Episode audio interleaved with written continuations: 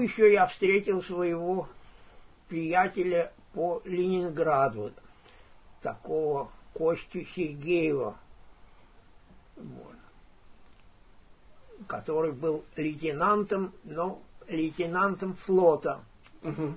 Просто шли по, шел по улице и встретил. Была угу. такая неожиданная встреча. Оказывается, он мобилизован был и, э, значит, служил в Каспийской флотилии. Угу. Потом приехал, прибыл в Армавир, там про несколько недель, это был март месяц 41-го 42 -го. 42 -го года, конечно, да. 42 -го года. Ну, у нас были такие пребывание в резерве не очень приятное такое занятие, потому что неясно, кто ты такой, что можно делать, чего нельзя делать. Были, жили мы на, на казарменном положении, угу. за, проходили у нас с нами занятия, уставы долбили, угу. ну, как всегда, иногда строевой подготовкой занимались. Вот. А, ну, помню, все-таки Армавир довольно большой город, помню, там были гастроли э, ростовской мускомедии, mm-hmm. с удовольствием ходили там смотреть оперету какую-то показывали, я уже забыл какую, но смотрели, слушали оперету. Mm-hmm. Потом оттуда меня направили на стажировку в Ставрополь, где я в шестой отдельный запасный батальон противохимической защиты, где мне пришлось командовать взводом калмыков. Взвод, который укомплектован был исключительно калмыками из района, ну, там недалеко же да, калмыки. калмыки рядом, да. да. Вот. калмыки у меня были сообразительные. Угу. Недаром э, этот самый Кирсан Илюмджинов, он, значит, считается э, гроссмейстером номер один, так сказать, в шахматном мире. Не совсем гроссмейстером номер один. Ну, во всяком случае. Бизнесменом номер, номер один среди шахматистов. Нью Ващуки. Вот. Да.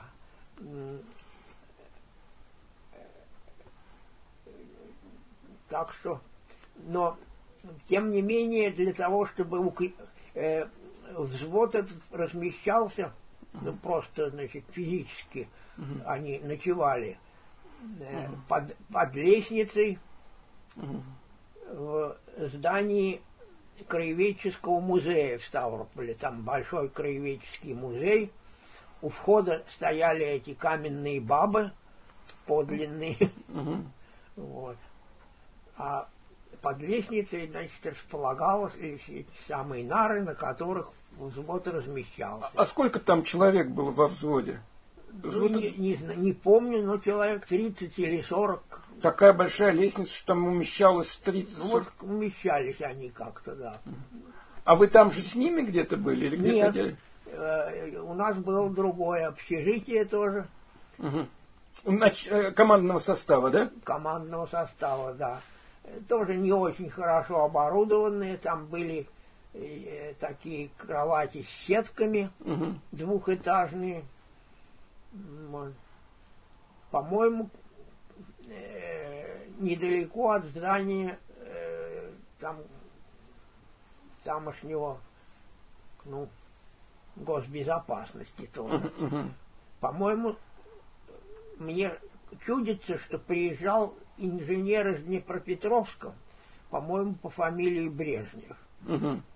И, может быть, это даже он самый был. Он был немножко побыл, он жаловался, он э, мне говорил, что он инженер Днепропетровского какого-то, по-моему, металлургического завода. Угу. Угу. Вот. Но Леонид Ильич прошел как политрук он же политработником был. Да, ну, он вполне мог оказаться, угу. значит, там угу. Угу. временно. Он пробовал что-то такое несколько дней всего, угу. и потом куда-то ему очень не понравилось наше общежитие, угу. и куда-то пере, его перевели в другое место. Угу.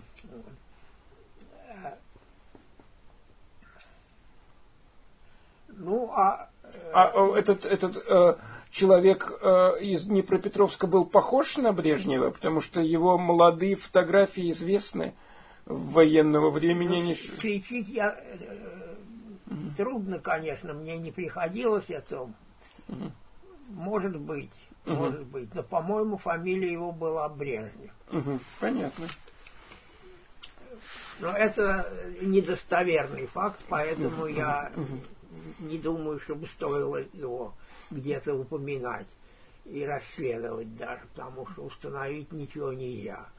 Мог он быть и в Ставрополе, мало ли. На Кавказе он был точно. Потом, правда, потом где же-то, а уже в, в Карпатах я был, и там вот тоже, значит, какой-то перевал был, помню, где? Точно почему-то Брежнев оборону занимал, ну, не знаю. Угу. А,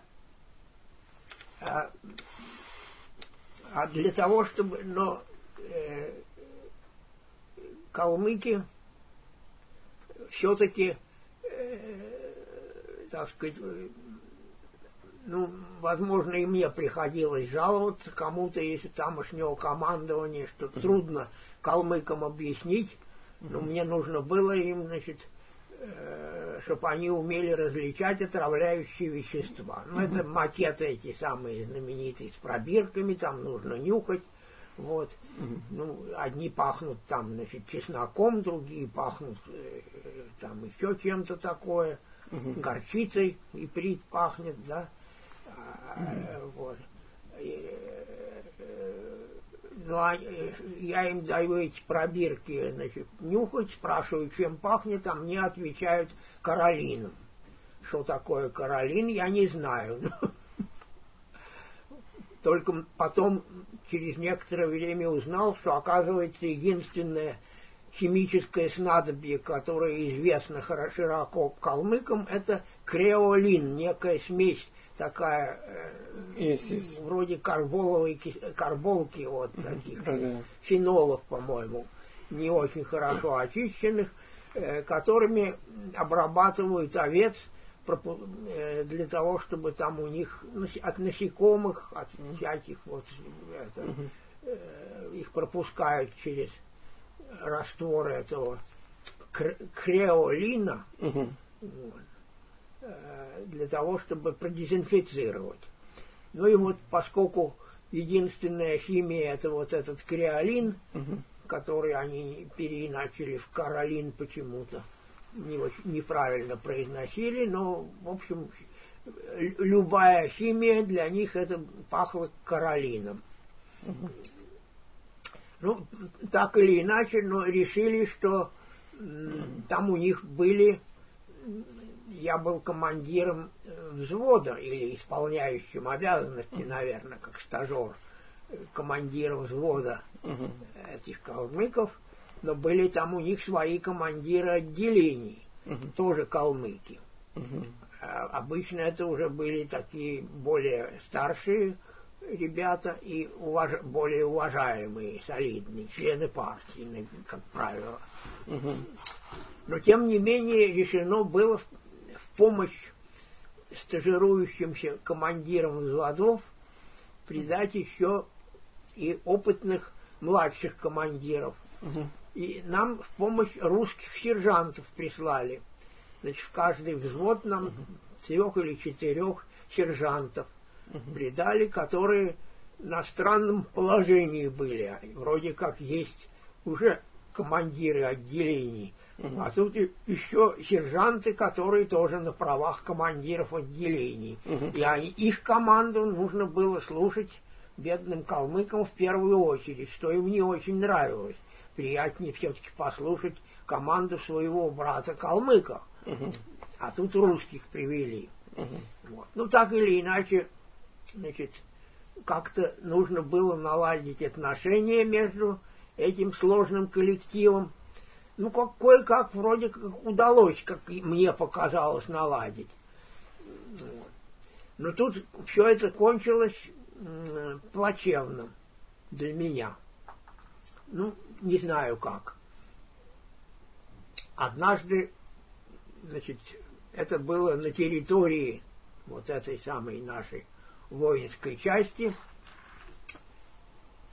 Там по от проходного, э, это от КПП, идет э, взвод и ведет его один из этих самых русских сержантов. Угу. Вот. Увидев меня, значит, скомандовали, как полагается, взвод смирно, равнение направо и так далее. Подскочил ко мне товарищ лейтенант, вот взвод шествует, значит, из бани. Вот.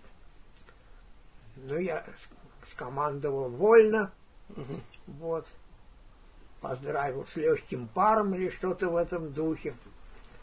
После команды вольно этот сержант обнял меня так вот, это самое, угу. и двое других тоже подскочили, стали меня обнимать и все высказывать, так сказать, удовольствие какое-то. И в этот момент я слышу за моей спиной голос – товарищ лейтенант, ко мне. Угу. Какой-то майор, по-моему. Угу. Я, значит, подбегаю. В чем дело?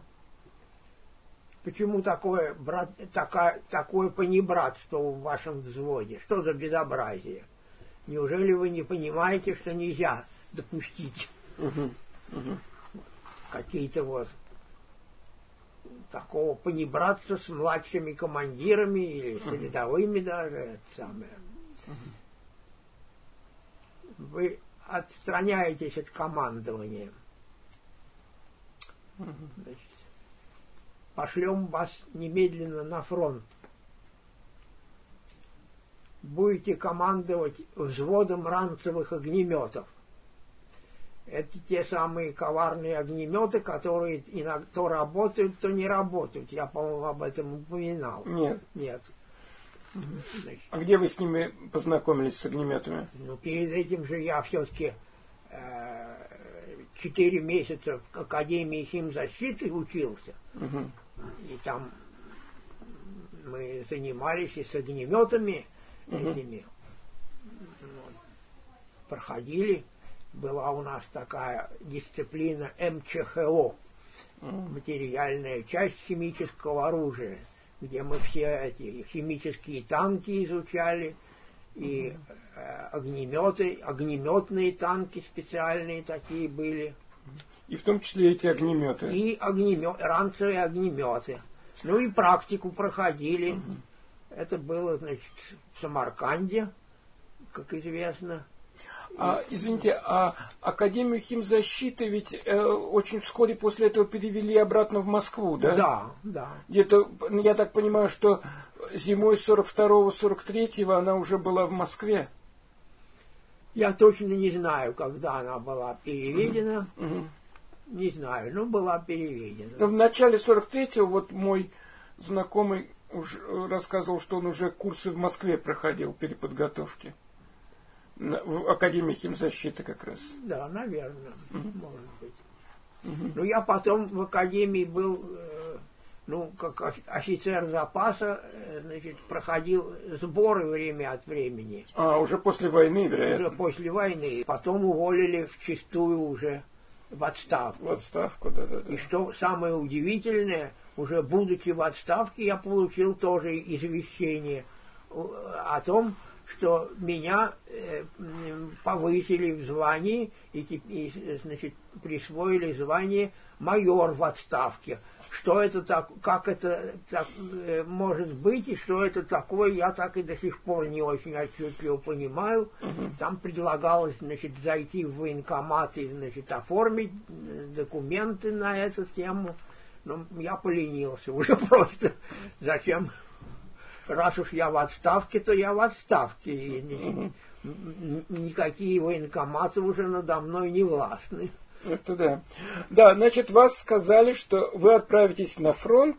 Да. В, э, командовать э, взводом ранцевых огнеметчиков. Не взводом, даже отделением. Отделением. Взводов не было, но отделения такие существовали. Угу. Вот. Ну, среди значит, нас, химиков, это э, их, нас пугали этими э, огнеметами, потому что э, э, огнеметчики это смертники были. Их главная задача была с помощью этого ранцевого огнемета подобраться как можно ближе к вражескому доту и затем направить студию пламени так, чтобы выжечь, выжигать, значит, гарнизон этого дота направлять можно было только в амбразуру.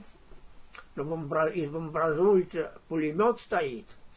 Вот, так что подобраться к этому пулемету было практически невозможно, с одной стороны. С другой стороны, этот огнемет очень часто отказывал. Ну, там искра электрическая, значит, когда нажимаешь курок, то проскакивает искра угу. от батарейки. Угу. Вот. И эта искра поджигает всю эту струю. Угу. Струя, она, по-моему, на 15 метров, что ли, всего э, да, простирается. Внешне, конечно, очень эффектно это, как выглядит, когда она горит. А когда она не горит, то выглядит очень как-то разочаровывающе, потому что струя этого керосина, ну, огнесмесь это главным образом керосин, угу. которая, значит, льется в этот самый дот, и ничего этому доту, конечно, не делает от этого. Поэтому вот так меня напугали. Но тем не менее, куда деваться? Значит, тут же меня разжаловали из командиров взвода вот, калмыков. Те были как-то очень удивлены всем этим. Но дальше я уж ничего не знаю. Надо было приказано собраться, собрать вестички угу. вот, и направиться в город Ейск угу. в распоряжении капитана Папченко. Угу. Прибыл я в Ейск, оказывается, все-таки я прибыл в распоряжении капитана Папченко, который формировал 1167-й пушечно-артиллерийский полк резерва главного командования. А меня э, в Академии химзащиты, когда выпускали, то там, значит, аттестация должна быть. Угу. Как, на какую должность я готов. Угу. Воин, воен, воинское звание присвоено было лейтенанта химических войск, угу. а э, занимаемые, значит, э, сейчас это как, как же оно называется, должность, в общем, угу. э, начхимбрик, угу. начальник химических войск э, бри, отдельной бригады. Ну, и бригада это имелось в виду, что значит отдельная воинская часть. Это может быть и батальон, может быть и полк. Угу. Угу. Ну, в принципе, могла бы быть и дивизия. Угу. Угу. Ну, мне вот достался этот самый угу. формирующийся 1167-й пушечный артиллерийский полк. Угу. Там же в Ейске одновременно формировался другой полк, 1168-й. Угу. И там мой коллега по Академии химзащиты Коля Тимофеев, тоже на должность начальника химической службы угу. был назначен. Угу. И так, так как мы примерно одинаковую подготовку имели, Академию химзащиты, эту самую. Угу. Я с ним по Самарканду был знаком. Ну и тут тоже час встречались, обменивались опытом. Вот. Ну, особо пока что там в процессе формирования начальнику химической службы делать было нечего. Послали меня в командировку за химическим имуществом. Поехал я в Армавир. Дали мне в помощь сержанта одного. И мы с ним э, там целый вагон нам нагрузили, противогазы, вот, э, эти самые бутылки с огнесмесью. Э, ну, считалось, что тогда это хорошее средство борьбы с танками, поэтому оно тоже считалось химическим имуществом. Вот. А это правда, что вот этот вот э, э огнесмесь придумал Вебендер? Он придумал вариант огнесмеси, да. Угу. Сейчас скажу, что он придумал. Ну, один из вариантов да, добавки к этой смеси был разработан им действительно. Да-да. Угу. Вот.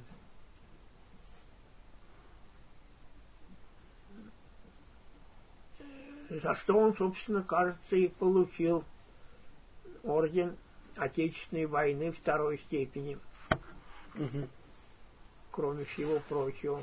Угу. Авторское свидетельство, по-моему, у него было на это. Угу. Ну, добавки для загущения смеси, угу. которые позволяли более эффективно ее использовать в этих самых в огнеметах. Угу. Ну и не только в огнеметах. В бутылках. И в бутылках тоже.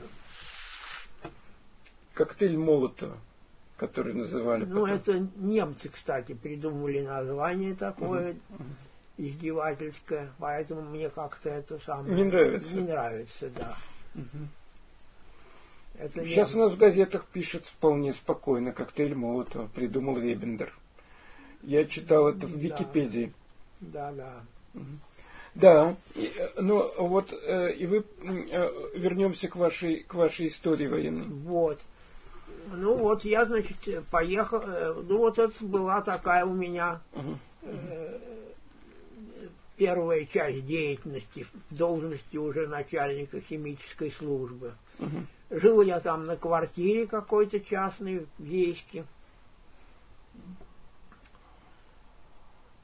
На Ейску, на Ейск часто налетали немецкие самолеты, угу. пытались наши советские истребители как-то им противостоять, но довольно слабо, неудачно, мне помнится.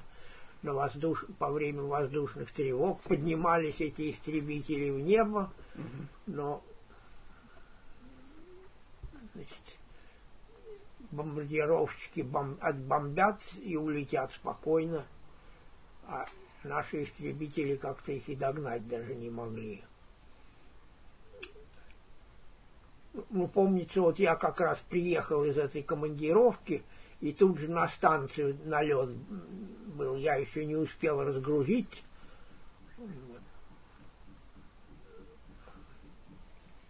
Ну, неприятно, когда бомба падает в нескольких десятках метров от тебя. Угу. Вот. И, кстати, не всегда взрывается. Вот. А взрывается замедленно. Я, значит, лежу на земле, домба просвистела, значит, упала. Все, тихо, взрыв, взрыва нет. Поднимаюсь, встаю, и тут взрыв раздается. Я падаю снова. Вот так вот. Ну, так или иначе, значит, в этом полку потом нашла пора, когда мне пришлось проводить занятия с командным составом.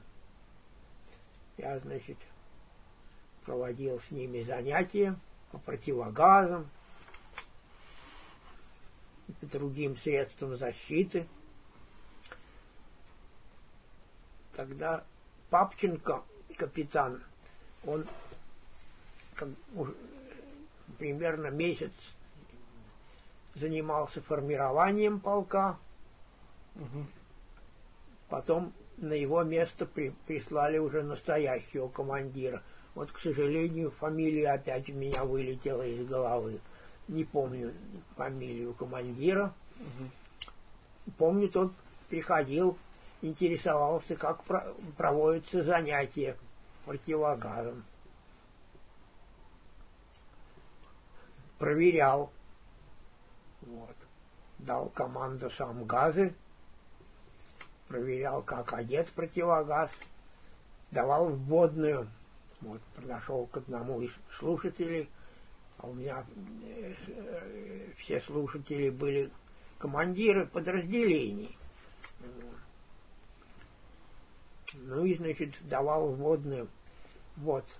Осколок снаряда перебил вам трубку противогаза. Ваше действие. Угу.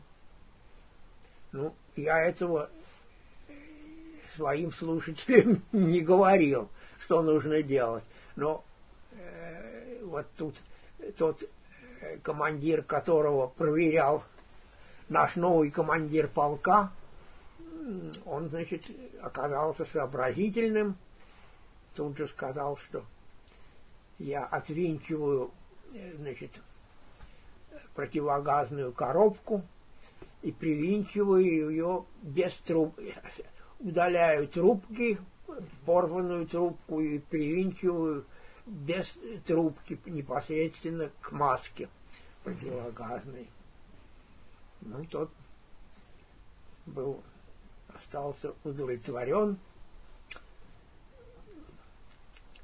Вот.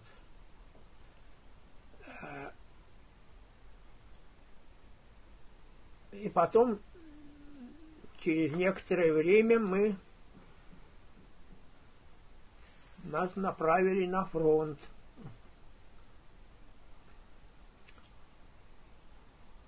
Ну, для...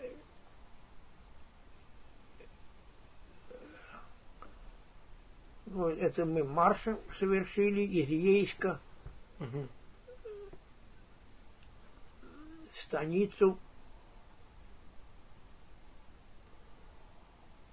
как же она называлась, эта станица. Ну, в общем, на Таманский полуостров. Недалеко от этой самой Тамани, описанной Лермонтовым. Угу.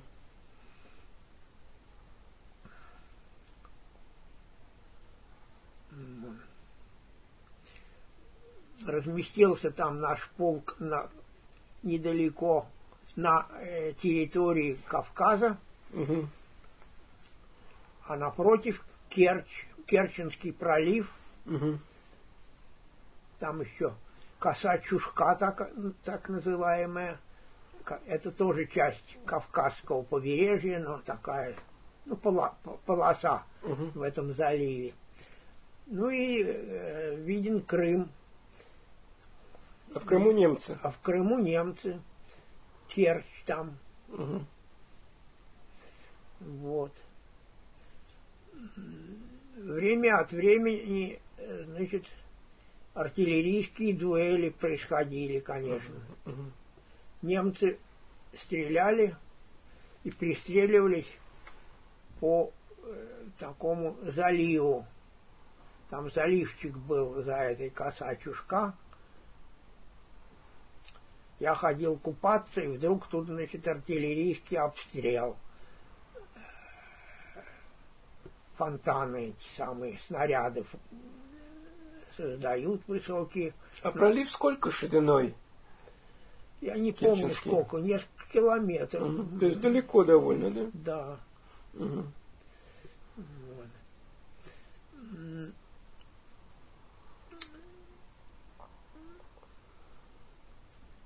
Станица Запорожская, по-моему, она так называлась.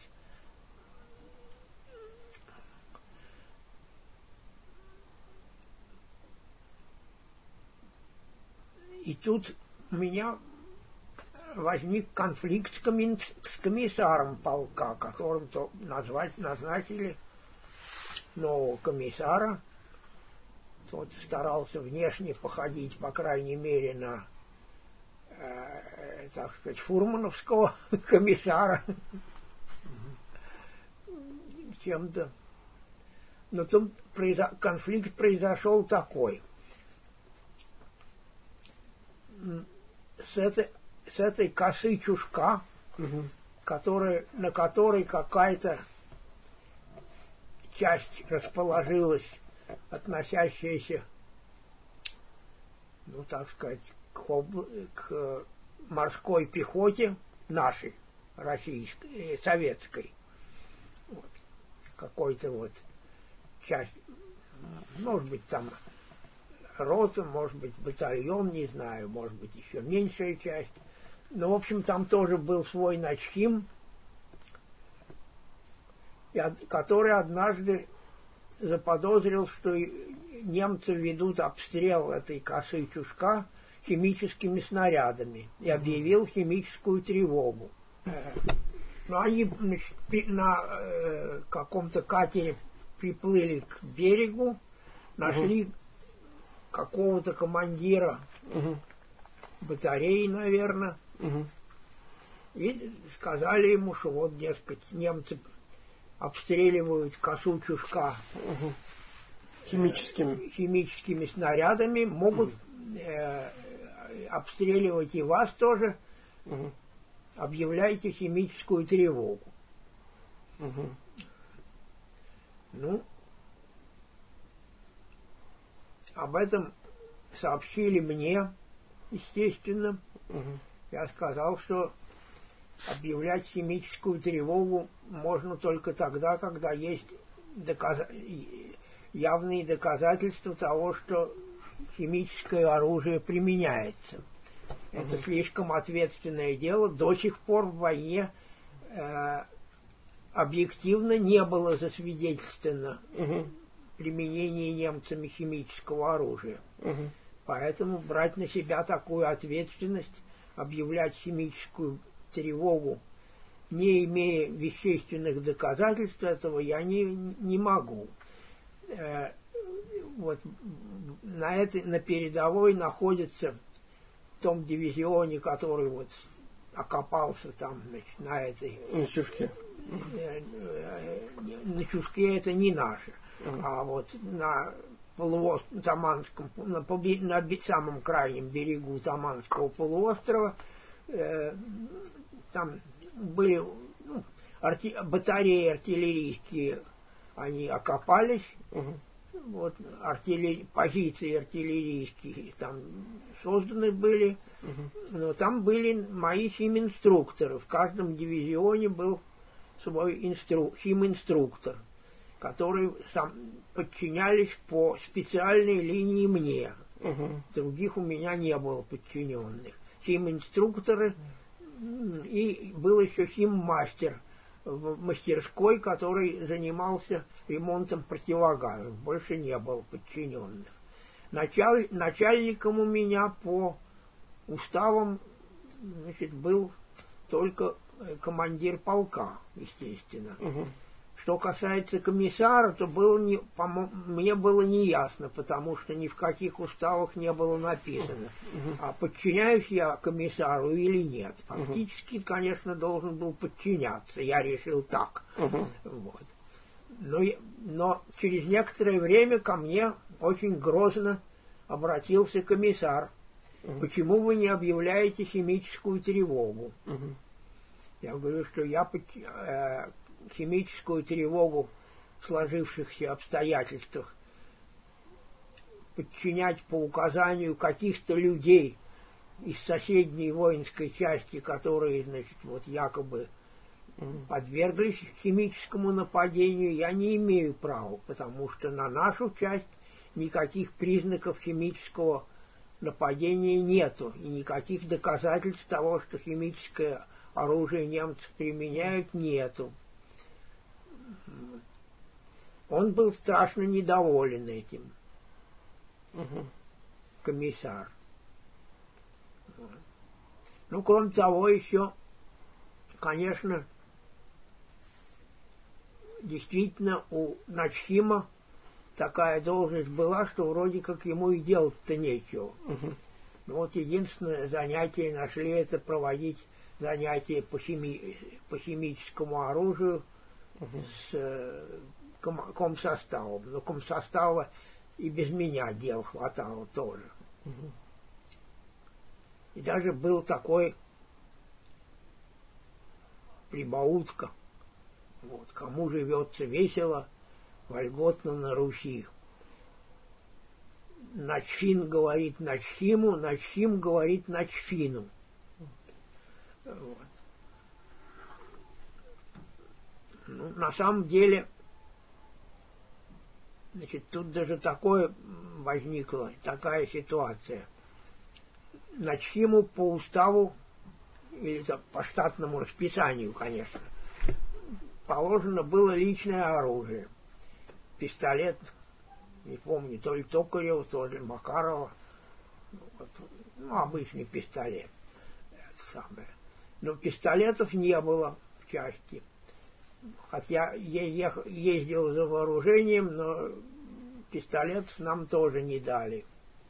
Ну, не было, очевидно, и в штабе тоже э, фронта. Это наш командир полка распорядился тогда всем комсоставу, которым положено по штату иметь пистолеты, вместо этого выдать по одной ручной гранате. Ну и мне тоже выдали эту гранату. У меня ремень был довольно хилый на гимнастерке, поэтому я привязал на веревочке ее, на этот ремень. Полагается вообще-то вроде как ее за ремень там так затыкать специально, при, приторачивать, но я ее на веревочке привязал. Очень неудобно, когда идешь, по ногам колотится эта самая граната. А тут ко мне э, пристал э, Начин, кстати, такой Ионов по фамилии.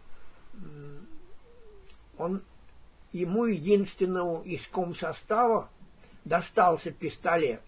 Решили, что Начину нужен пистолет, он должен охранять Э, значит, кассу полка.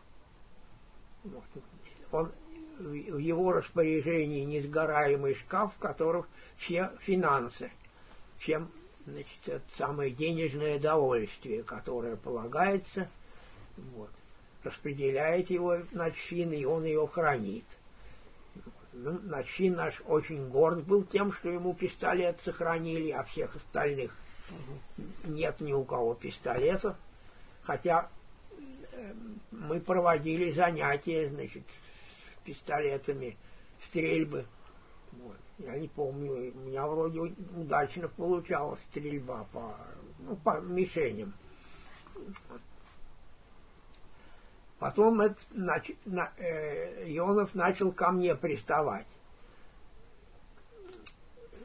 Дескать, слушай, что ты с этой гранатой ходишь? Давай пойдем глушить рыбу гранатой. Ну, очень ему хотелось попробовать это. Я говорю, не положено вроде глушить рыбу гранатой. Ну, ну дай мне эту гранату. Ну, несколько раз он приставал. Я на всякий случай выждал, когда он ко мне стал приставать вот с этим присутствии командира полка. Думаю, тот, так сказать, должен вмешаться э, как-то. Но я ему сказал, что вот тут командир полка тут присутствует, он ко мне опять, дескать. Это да. комиссар Ионов? Ионов? Э, нет, Ионов, он не комиссар, он э, начфин. Начфин. Начальник фини, Нач... финансовой. Финансовой части, да. Да. Ну вот он, я ему дал эту гранату, на, пожалуйста, вот это самое. Командир поглядел на это зрелище, сказал, ох, Начфим, зря ты отдал э, этому самому Начфину свою гранату. Ведь встретишь ры, здорового рыжего фрица, он тебя голыми руками задушит.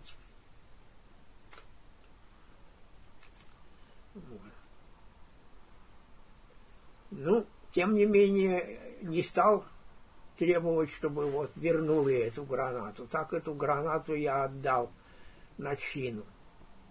И тут вот получил, получил наш полк приказ о передислоцировании, и мы вот маршем направились вот тогда, после этого, на этот самый Таманский полуостров. А потом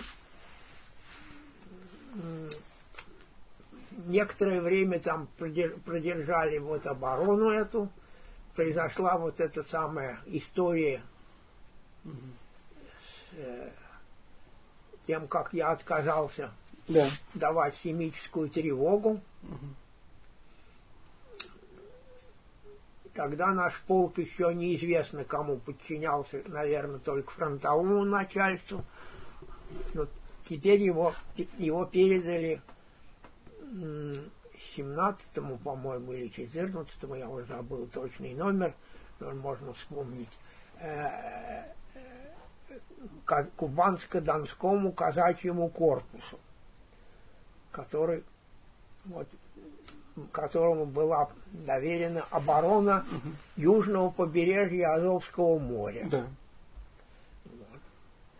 перевели нас вблизи, поближе обратно к Ейску, в район станицы Должанская.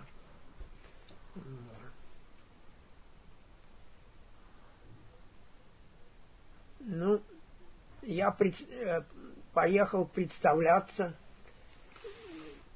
новому начальству, поскольку по химической линии я должен был вот э, начальнику химической службы корпуса или хотя бы той, диви, той дивизии, которой конкретно был приписан, придан наш полк резерва главного командования. Угу. Ну, штаб этот в разных местах бывал, но он тогда был в станице Староминская. Я туда съездил, тамошний начим рыбу ловил в это время угу. с удочкой, без гранаты. Угу. Вот. Ну, мы с ним обменялись, так сказать, опытом. Я ему рассказал вот об этом самом случае с комиссаром, он спохватился, сказал, а знаешь, вот как раз на днях прибыл приказ по войскам вообще. Там приказ был значит, именно о том, что чтобы любые химические тревоги угу. подавать только в том случае, если имеются вещественные доказательства угу. химического нападения. Угу что были случаи, когда начальники химических служб, не, про, не проверив, не представив ни осколков снарядов, по которым можно было бы установить, что это действительно химический снаряд, угу. вот, не проведя ни, никаких химических анализов, э, значит, э, жидких отравляющих веществ, если такие были, или газообразных веществ, э, объявляли химическую тревогу, что это не было при, э, признано недопустимым, и, и значит, впредь э, так таких случаев не надо допускать. Ну и ссылались, кстати, на вот этот случай с косой чушка, о том, что тамошний начальник химической службы, значит, не разобравшись, когда его позиции были обстреляны немецкой артиллерией, угу. то он, значит, э, ошибочно обстрел обычными снарядами принял за обстрел химическими снарядами и, не представив никаких доказательств, объявил химическую тревогу. Угу. Вот. Ну, я, помнится, значит, познакомился с этим приказом, был очень доволен. Когда вернулся часть, то, по-моему, нашему комиссару, значит, об этом доложил. А тот был, в свою очередь, естественно, очень недоволен тем, что я значит, оказался прав, и что выше, э, высшее командование, оно, так сказать, подтвердило мою точку зрения. Ну, так или иначе, значит, тут еще получилась такая история.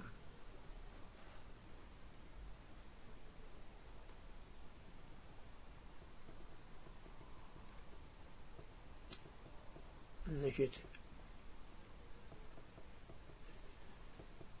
где же это было, как же это получилось? Ага, понял, вспомнил, как дальше.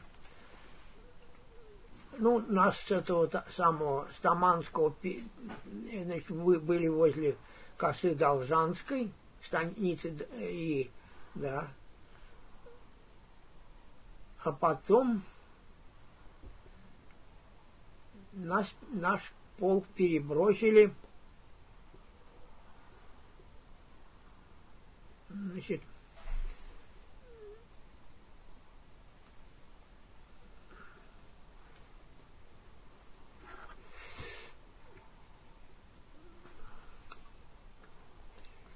как же эта станица называлась? Забыл. Ну, в общем, на, тоже на э, реке Ея вроде.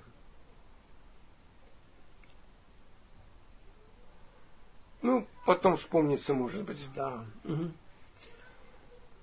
Ну, так получилось, что в это время немцы начали интенсивное наступление севернее, вот как раз в районе этого самого Манышского канала. Ну и тут тоже заняли северный берег Еи. Подошли там какие-то части, строго говоря, не немецкие даже, а румынская часть какая-то была. Заняла северный берег Еи, а на южном берегу, значит, наши части держали оборону.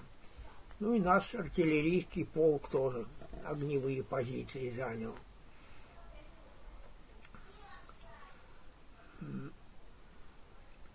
Командир полка рассказывал при мне, что там наши разведчики поймали одного язы языка на, на тот берег, значит, переправлялись, поймали одного румына и, значит, стали, значит, наш командир сам допрашивал этого румына. Он говорит, румын этот клялся и божился, что его насильно, значит, в армию неме призвали, что его, что он э, пролетарского происхождения сам очень сочувствует коммунистам, что он сам значит, э, готов был бы даже перебежать на нашу сторону. Вот. Но наш командир сказал, дескать, что ж ты сочувствуешь вроде коммунистам, а пришел к нам с оружием в руках, значит, стрелять в своих единомышленников, коммунистов, угу. как мы можем тебе верить. Угу. И сказал, копай могилу себе. Вот. Ну, он эти, это, и дал... Это какое время? Это, это был вот 42-й год. Осень. Осень, да. Угу. Это был... Э, э, ну, нет, не осень, это было еще лето, в общем-то. Угу. Это было лето. Это было то ли последние числа июля, то ли первые числа августа. Понятно. Угу. Вот. Ну и вот он мне, он это рассказывал при мне. Угу. Ну и вот тот, значит, говорит, этот румын выкопал могилу, тут же его расстреляли, и тут же его и похоронили в этой могиле. Ну, на меня несколько, видно, произвело впечатление такой неоправданной жестокости. Вот человек, так сказать, угу. клялся, божился, что он, значит, сочувствует коммунистам, и все, нам сочувствует, естественно, Красной Армии, а тут его расстреляли. А командир объяснил, что, дескать, просто железная, жестокая необходимость войны. Мне нужно, можно было бы отправить этого языка в распоряжение вышестоящего командования, но для этого я должен был кого-то послать в, в качестве конвоира его. А у меня не, мне не с кем было его отправить. Вот не с кем было отправить этого языка. Вот. Поэтому пришлось его, единственное, что я мог сделать, это вот... А вы спрашивали его, да? Вы спросили? Нет, я ничего не спрашивал, но он, видимо, Понимаю. хотел, так сказать, угу. ну, дать понять просто, угу. что вот учти. Угу такие законы войны. А, немцы, в общем-то, вели агитацию разными способами, в частности и по радио. Мой приятель, ну, естественно, начальники служб, они все, их не, не, немного в полку, ну, это, так сказать, отдельная, так сказать, группа комсостава, которые близкие ну, проблемы, угу. поэтому друг с другом старались общаться, друг с другом поддерживать. Вот. Ну вот начальник э, связи, такой лейтенант Кузьминых был, он уже побывал на фронте. Угу. Вот. Но он мне однажды, так сказать, демонстрировал э, немецкое радио. Угу. Просто немецкое радио, которое вело, естественно, антисоветскую агитацию среди солдат наших. Вот. Но они там что-то такое говорили, что вот большевики сейчас уже смазывают пятки салом, бегут в панике якобы угу. по Кавказу. Призывали сдаваться в плен. Говорили, что вот пароль, штык в землю, и вас любой немецкий солдат сейчас же отведет к немецкому командиру, и вот и вас там тепло примут. Вот в таком духе была агитация. Ну, э, так верить или не верить предлагалось, конечно. Угу. Мы считали, что это немцы, конечно, зря пытаются сбить с толку наших солдат, никто не поверит такие эти. Ну так получилось.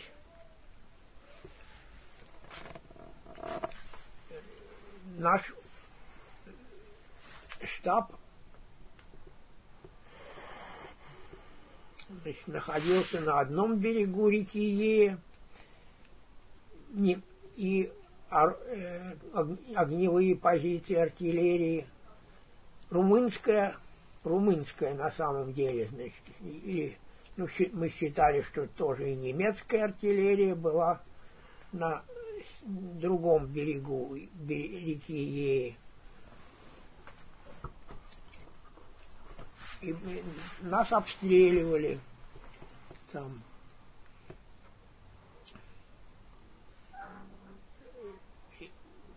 Начальника химической службы разрешалось использовать это нас еще в Академии химзащиты предупреждали и реально использовали в качестве, так сказать, э, военных резервов, что ли, э, в двух случаях. Они, значит, либо в качестве офицера связи, так называемого, угу. то есть это когда нужно какое-то решение командования передать в какую-то часть. Его командируют туда, значит, подробными объяснениями, он устно должен сообщить вот весь план да, главного командования, как разъяснить. Либо, значит, использ... ну это редкие случаи, а главным образом в качестве оперативного дежурного по штабу. Угу. Вот, значит, начхим время от времени должен дежурить. Ну, там другого обычно тоже какого-нибудь начальника службы используют для этой же цели. Угу. Значит, это посменно. Угу. Одни сутки, допустим, один начим э, этот, э, оперативный дежурный по штабу, другие сутки угу. начальник артснабжения, предположим. Да, понятно. Тоже. Ну вот так я дежурил по штабу, по суткам. Вот. Э, точно обязанности и права дежурного мне так до сих пор не очень ясны. Но ясно было, что нужно в случае чего немедленно докладывать командование о сложившейся ситуации или в отсутствие командования самому принимать решения, и меня должны были слушаться тоже. Ну вот однажды получилось так, что нужно было ожидать э, приказа на отход. Наши войска отходили в юго-восточном направлении. Но нужно было ждать какой-то сигнал, условный сигнал, должны были по радио нам сообщить.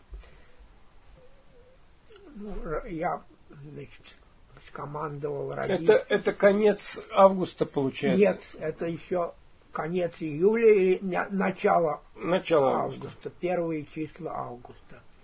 Угу. Наверное, это было четвертое число, так я представляю себе. 4 угу. августа, по-моему. Э, ну, э, значит, нужно было по радио слушать угу и вот должен быть условный сигнал должен был быть. Вот. Ну, какая-то фраза, я забыл, как ее, это самое. Mm-hmm. Какую-то фразу должны были передать по радио. Да. Я как дежурный по штабу, значит, приготовился вот эти самые mm-hmm. вести слушать.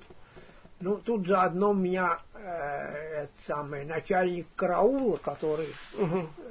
Охраняет штаб, он предложил, дескать, э, товарищ лейтенант, вы бы провели проверку наших несения караульной службы. Угу.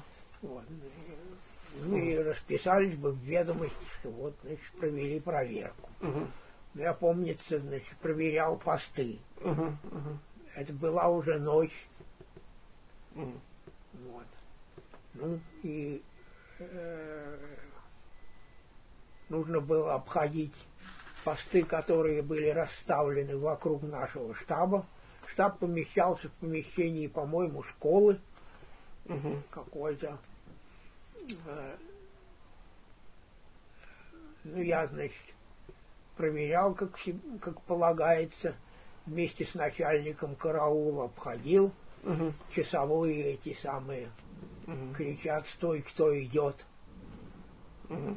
Тут ответ начальник караула и так далее. Угу. Он начальник ко мне, остальные на месте, потом, значит, меня тоже туда подзывают. Ну, в общем, вся эта процедура по уставу проходила. Ну, угу. проверил я эти посты. Потом мне, значит, кто-то сказал, что вот комиссар собирается приехать тоже сейчас сюда. Угу. Это тот самый, который... Тот самый, с которым у меня конфликт возник. Вот. Ну, я решил, что комиссар приедет, ну, что делать mm. оперативному дежурному? Наверное, надо команду дать, дескать, штаб смирно, э, товарищ военкомиссар второго ранга, э, значит, э, штаб находится на занятиях согласно mm. расписанию или там согласно ну, понятно. такого. Mm.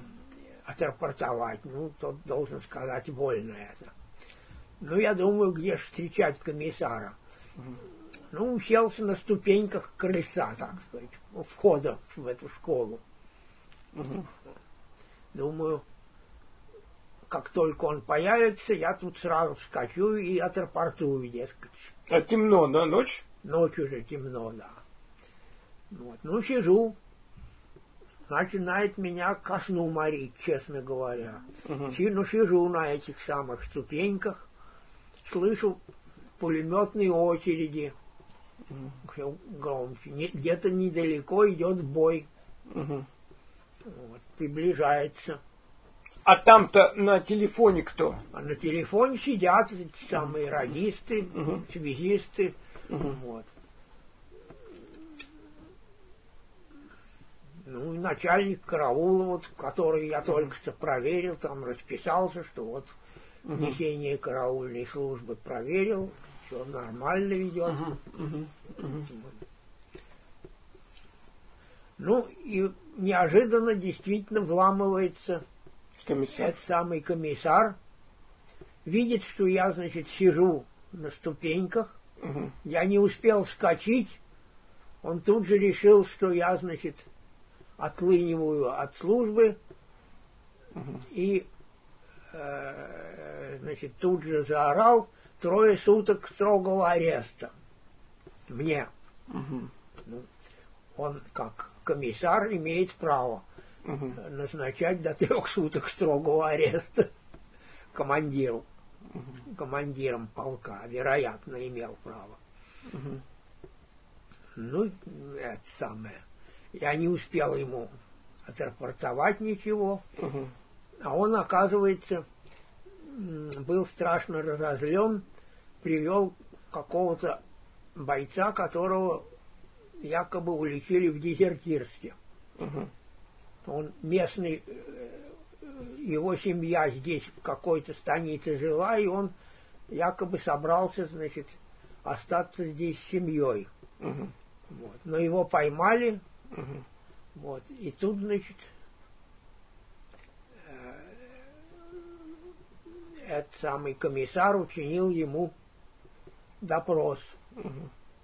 Вот. Ну, я тут при этом присутствовал.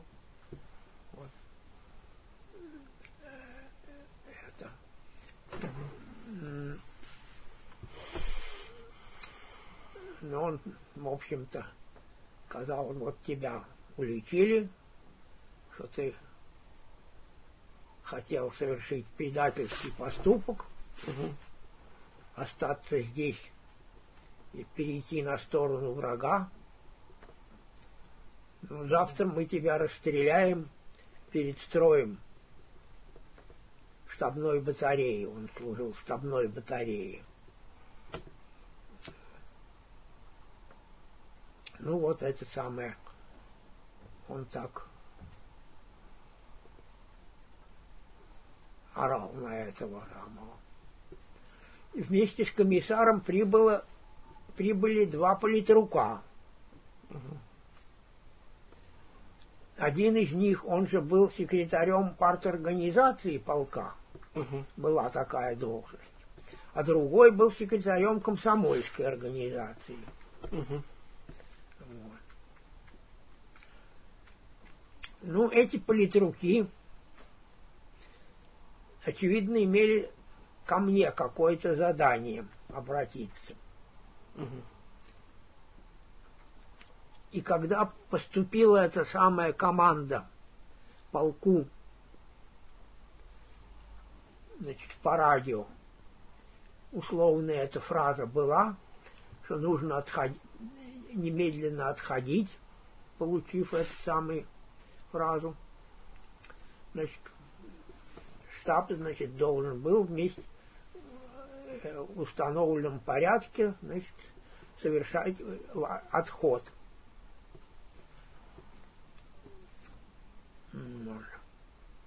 Ну и тут эти два политрука ко мне обратились, говорили, ну, штаб снимается с места, твои обязанности как дежурного, оперативного дежурного по штабу, значит, временно прекращаются. Давай, у нас мы реквизовали подводы для того, чтобы, так сказать, в, пред, в предвидении будущего отхода все-таки на подводах легче э, значит, отходить, чем пешком. Угу. Да еще тащить с собой собственное имущество, хоть его не так много, но все-таки тоже. Кое-что. Да, кое-что. Ну, у меня, правда, весь мешок, он был, значит, на дорже. Там все, по-моему, начальники служб свои вещевые мешки держали этот грузовик, он был один на всех этих самых начальников, а самим начальникам приказано было вообще-то во время марша двигаться вместе со штабной батареей. Мы это считали разумным приказом. Штабная батарея, так сказать, это такое стрелковое подразделение, не артиллерийское, у них не было своей артиллерии никакой. Но оно вот выполняло такие задачи, которые необходимы для того, чтобы ну, обеспечить охрану э, вот, артиллерийской части. Ну, э, это, политрукам видней было, ну, я, угу. значит, к ним присоединился. Угу. У них была подвода, они меня посадили на эту подводу, сами сели, и мы потихоньку поехали. А в штабе-то какие-то карты, какие-то документы, их надо было забирать? Ну, это уже у, э, штабные работники, сами же они занимались этим. У них каждый них своя была ответственность, своя, mm-hmm. каждая. Вот. Mm-hmm. Ну, у меня карта была, конечно, как у начхима по должности. Ну, я про карты там мог, мог бы отдельно. Ну, это, да, давайте не будем отвлекаться, да. Ну, а тут, значит, э, эти политруки, они мне объяс... меня стали говорить, что вот, дескать, слушай, ты же не член партии. Я говорю, нет, не член. Ну, член комсомола. Вот. Uh-huh. Ну, знаешь, вступай-ка ты в партию. Uh-huh. Вот. Но вы, вы три, то, только что три суд, три, трое суток ареста получили. Это э, эти политруки это пропустили мимо ушей. Они понимали, что ни, никаких, собственно, оснований для того, чтобы меня арестовывать на самом деле не было у комиссара. Неясно, были ли у него вообще такие полномочия. Да, он имел право э, значит, э, назначить арест на три, три э, этих самых права. Да-да. Каждый начальник имеет право к нам, значит, угу.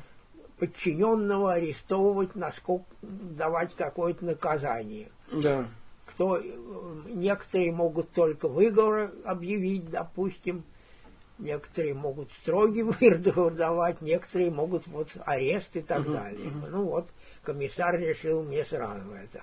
Но они э, как-то это пропустили мимо ушей и uh-huh. мне ничего не говорили. Они говорили, что вступай-ка ты в партию. Вот. А для этого напиши заявление что вот угу. в случае, это прошу, в случае, если я не вернусь из боя, угу. прошу считать меня коммунистом. Угу. А это их инициатива была, а им как-то это какие-то шло в зачет, это было хорошо, что вот э, такой проявляют патриотизм бойцы, да, и офицерский состав. Ну, Они были в этом заинтересованы как-то? Я думаю, что они непосредственно подчинялись. Каждый военный всегда имеет начальника и имеет подчиненных. Ну, у Начима было э, немного подчиненных и еще меньше начальников. Угу. Начим по, так сказать, штатному расписанию, он э, по специальности, угу. так сказать, распоряжается двумя химинструкторами, которые вот в двух дивизионах, каждый дивизион по одному химинструктору есть. Но это младший командир, угу. в ранге младшего командира, сержантского, из сержантского состава, но подготовленный, имеющий некую подготовку специальную. И еще химмастер вот Вы в мастерской. Вот, вот и все. Угу, угу. Подчиняется он Начхим только непосредственно командиру полка. Как угу. быть с комиссаром, я говорю, уже не ясно. Не ясно. Нет, их заинтересованность в том, чтобы вот они вас позвали в партию, еще такое вот заявление. А, а они-то, наверное, подчиняются комиссару, я думаю. Да, пока. и они как-то отчитываются количеством поданных заявлений, получается? Уж не знаю. Непонятно, да? Непонятно что, угу. непонятно почему. Ну, вышел какой-то приказ такой, что нужно вот угу. это, что э, в случае, если э, э, не вернется из боя. Боя-то не было, вы отступали. Мы отступали, но это не значит, что боев не было. Бои были, конечно. Угу. Артиллерийские обстрелы постоянно. Но были. вы в атаку не шли в этот момент. Ну, в атаку да, такой... артиллерийский полк, он вообще не, не положен. Понятно, ему, конечно, да. Другое, другие виды нападения могут быть. Или отступление на ворот. Я, я, я просто почему спрашиваю, я не понимаю, почему такая форма. Они бы могли вас честь по чести, как принято, э, дать вам рекомендации, принять партию. Все Почему такое заявление? Все правильно, но кроме, но э, на тот случай, если значит, на тот случай, понятно. Э, человек пропадает без вести, угу. неизвестно как, угу. вот, то прошу считать меня коммунистом, есть заявление, значит, его можно считать, что он угу. э, попал, пропал без вести, но остается коммунистом. Да, понятно, понятно. Ну, я э, согласился Написать. с ним и сказал, что ну вот завтра напишу такое заявление. Угу. Это все дело в темноте происходит? Это все дело происходит уже ночью. Мы едем по теле, на телеге по заданному маршруту угу. в юго-восточном направлении. Угу. Вот.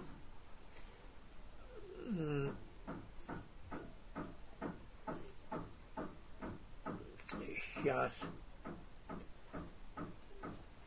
Ну, потом э, наступило утро. Угу. Мы остановились на дневку тут же расположились вот, расположился и наш этот штаб, и штабная батарея тут же недалеко расположилась. Ну и кухня. Офицерский состав кормили как раз обычно вот там же, где эта самая штабная батарея была и там, где, где штаб. Вот. Отдельно кормили только командира полка, комиссара полка и начальника СМЕРШа. Полка. Вместе они питались? Они вместе питались, отдельная такая небольшая группа, ком, самый командующий состав. Но тоже неподалеку. Просто отдельно сидели. То же самое ели, в общем-то. То же самое, в общем-то, ели, да. Но угу. отдельно. Ну, мы, значит, пообедали, немножко отоспались, днем, это угу. была дневка, днем не двигались, потому что авиация легко могла значит, обнаружить передвижение, бомбили вся эти самые колонны двигающиеся, предпочитали уже двигаться, ну, начиная с вечера и по ночам. А вы там остановились в каком-то укрытии, в лесочке в каком-то? Ну, или... такое э, место поросшее, там кустарник был, угу. рос, так что мы в этих кустах, значит, как-то укрылись кое-как. Угу. Ну, тогда днем налет, налетов никаких не было. Угу. Но вот к вечеру мои политруки эти, которые меня сопровождали, забеспокоились. Один говорит, что вот, ну мы ваш, э, вам, в общем, поручение дали, вы знаете свои угу. дела, а нам заторопились, мне надо, мол, проведать там первый дивизион, там как у них выполняется какой-то там приказ. Второй политрук тоже, значит, ушел. Угу. Вот. Ну, я решил даже тоже, значит, что, наверное, надо мне проверить. Я давно своих сим-инструкторов не видел. Угу. Надо с ними побеседовать. И направился было, хотел во второй дивизион пройти. Угу там, не знаю, железная, железная дорога, мы, значит, двигались вдоль железной дороги. Угу.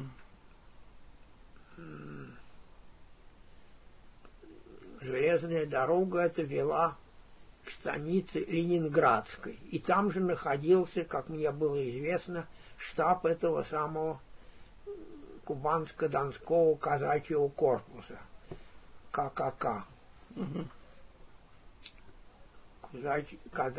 Кубанско-Донской казачий корпус, 3К.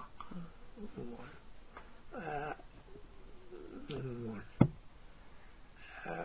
Но я направился было к железнодорожному переезду, за которым, как я знал, расположился на тоже отдых угу. вот этот самый второй дивизион. Но пока я шел туда, навстречу мне грузовик вдруг показался. Угу. Там везет каких-то людей. Он остановился и меня останавливает. Кто вы такой? Ну, люди вроде гражданские. Ну, я свое удостоверение показываю. Я вот начальник химической службы полка, если хотите. Вот. А вы кто такие? А мы вот партизанский отряд формируем.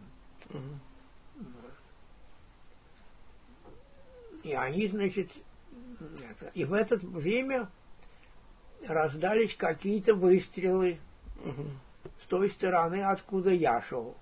Угу. И куда ехал этот грузовик. Они угу. спрашивают меня, что за выстрелы. Я говорю, не знаю, что за выстрелы. Угу. Потом уже я догадался, что, скорее всего, это расстреливали этого несчастного румына, которого поймали перед этим-то. Угу. Не, не румына, господи, а, а, а дезертира. дезертира, который, значит, хотел спрятаться и, значит, к своей семье прибиться, которая тут же жила где-то. Ну, не знаем, так не знаем. Грузовик этот поехал дальше. Угу. Вот. А я, значит, э, призадумался, слыш, что действительно, что за выстрелы. Там э, находилась, э, по моим соображениям, эта самая штабная батарея, угу. которую я и должен был вообще-то сопровождать на марше. Угу. Ну, и, вижу там какое-то шевеление. Угу. Вот. Я, значит, на всякий случай укрылся за кустом Угу. и наблюдаю, смотрю. Да, действительно, через некоторое время показывается, идет эта самая штабная батарея. Угу. Ну, это большое довольно подразделение, там человек сто, наверное. Угу. Я точно не помню, сколько полагается. Ну, вот они с автоматами, значит, с касками, с противогазами идут. Угу. Идут к железнодорожному переезду. То есть к ва- вашему направлению. в моем, но немножко по другой дороге, по параллельной. Но я Мгм. вижу, значит, их всех. Они проходят мимо меня, а я-то, значит, в кустах сижу. Я хотел было выйти и присоединиться к ним, но потом решил, что неудобно как-то выходить из кустов. Угу. Вот тут же, значит, это... э, решил, пусть они пройдут, а я потом вроде догоню их Угу. вслед за ними пойду. Ну, я подождал, пока эта батарея полностью вся прошла, действительно, и, значит, устремился За ними. за ними. Иду у железнодорожного переезда, встречаю знакомого командира батареи, лейтенант Пастернак такой. Вот. Он э, у железнодорож... там железнодорожник, который, значит, на этом переезде работает, угощает его яичницей. А он- и он ужинает, значит, еще. Вот. Но этот лейтенант Пастернак, значит, сказал, ну, начнем, значит, это, хочешь вместе со мной, вместе с нашей батареей пойдешь на марше, а хочешь, вот только что пр- проходила штабная батарея, ты ее догонишь, наверное, Мгм. а мои, мне надо подождать, вот мои связисты сейчас катушки свои сматывают, Мгм. ну, а вот смотают катушки, и мы тоже подправимся маршем. А то, говорит, иди дальше, вот выходи на эту шоссейную дорогу, Мгм. там ходят машины артснабжения, они тебя подвезут. Мгм. Вот. Ну, ты, говорит, знаешь, куда надо двигаться? Мгм. Я сказал, что знаю, хотя, честно говоря, не очень твердо запомнил. То ли мне в станицу Коневскую надо было, то ли в станицу Крыловскую. Похожие какие-то названия оба на К. Мгм. Оба на, обе станицы находятся на реке Челбас. Мгм. Ну, в общем, в юго-запад, юго-восточном направлении надо было продолжать двигаться. Мгм. Ну, тут еще встрял этот железнодорожник, Мгм. который говорит, идите прямо вот на пожар. А пожар видно оттуда, было ночь ведь уже э, двигается. Пожар как раз в станице Ленинградской, Мгм. там, где находился штаб этого корпуса. Ну, я подумал, что, наверное, значит, штаб тоже этот совершает, начинает отход, Мгм. и, значит, жгут.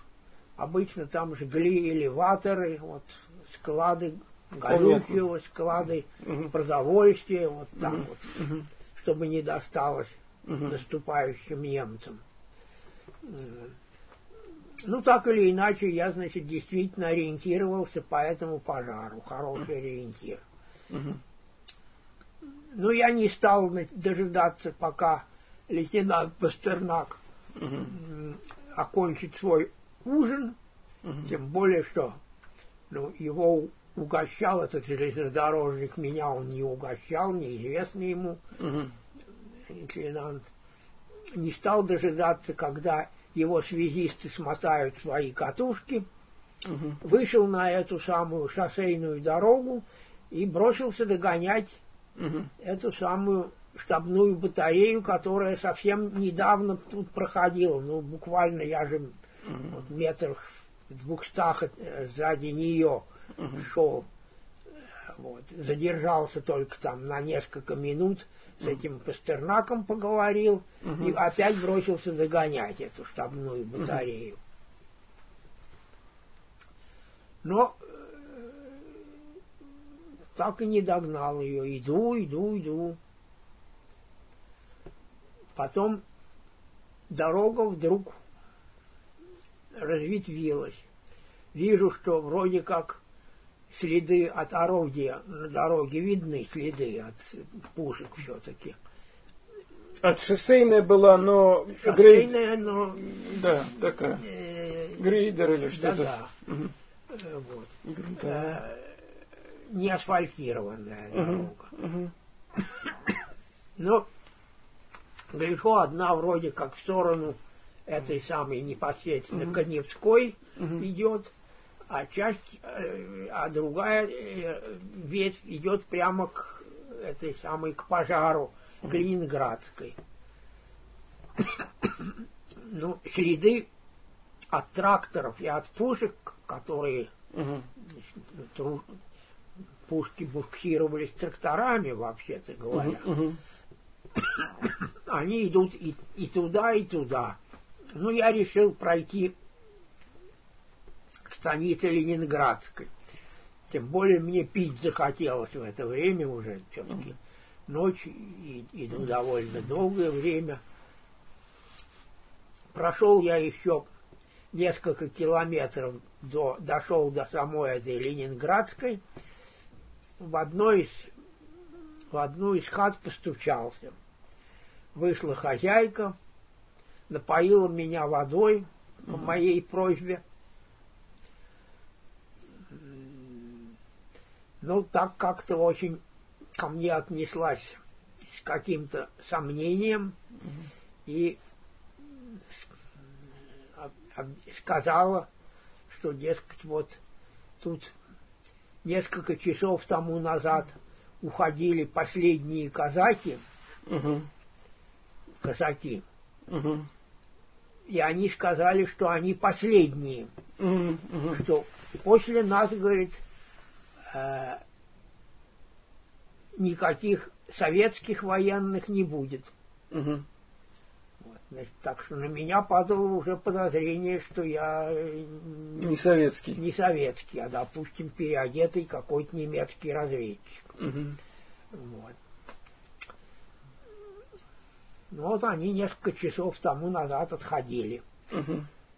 Ну, от Ленинградской там тоже хорошая шоссейная дорога шла.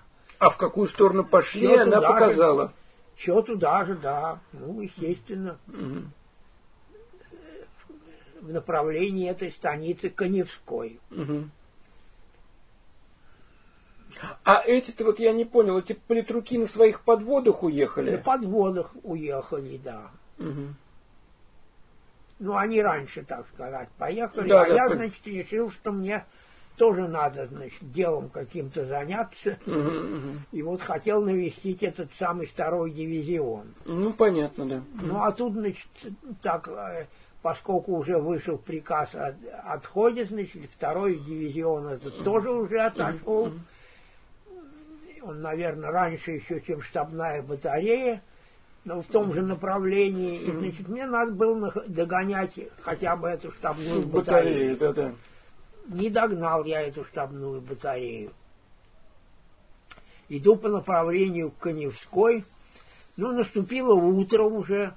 Угу. Вижу, опять развилка, опять дорога на Коневскую идет, а тут видно, что и трактор, и Э, э, орудия какие-то, они, значит, отошли э, левее немножко. И приблизительно в том же направлении, но параллельно двиг, э, идут. А у вас карта была, да? Карта была, да. Угу. Ну, я, значит, решил мне показалось, что вот это вот направление там похоже, что похо, похоже на те орудия нашего полка. Угу. Не надо забывать, что тут значит, еще этот самый весь угу. казачий корпус проходил. Угу. Раз они уж отошли, у них тоже своя могла быть и артиллерия. Техника, конечно. Угу. И все что угодно. В корпусе там несколько дивизий. Угу казачьих. Э, ну, э, тут проходил какая-то, значит, какой-то сгоре, остатки какого-то сгоревшего сооружения, по-моему, свинарник, что ли, и там колхозники, что ли, женщины чего-то копаются, ищут, может, не знаю, это самое, поросята каких-нибудь, может быть, надеются найти что-то. Вот. Ну, видят, значит, командира советского, который, значит, бредет куда, не, неведомо куда. Я, значит, спрашиваю у них, uh дескать, не видели ли они тут uh орудия, не провозили ли uh трактора. Они говорят, как же, провозили. Вот одно орудие, по-моему, говорит, вот тут примерно в километре отсюда где-то застряло. Оно и так, и, и сейчас там, наверное. И, идите скорее, вы, наверное, догоните их скоро. Я сказал, ну, спасибо.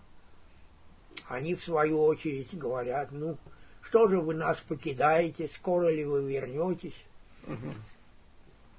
Я говорю, не беспокойтесь, вернемся скоро. Угу. Вот, хотя не очень был в этом уверен, насколько это скоро будет. Ну, пошел я, рассматриваю эти самые следы, вроде действительно похожи на наши. Угу. Это. Более того, гляжу, валяется металлический предмет. Поднял его, рассмотрел, ну, сообразил, что это масляный насос, который, очевидно, э, везли на тракторе, который, э, значит, ну, для заполнения смазкой всяких вот ну, таких треб, мест, где требуется смазка. Значит, этим насосом туда, значит, его подносят, и туда эту смазку Да, понятно, понятно. Значит, это насос со смазкой был.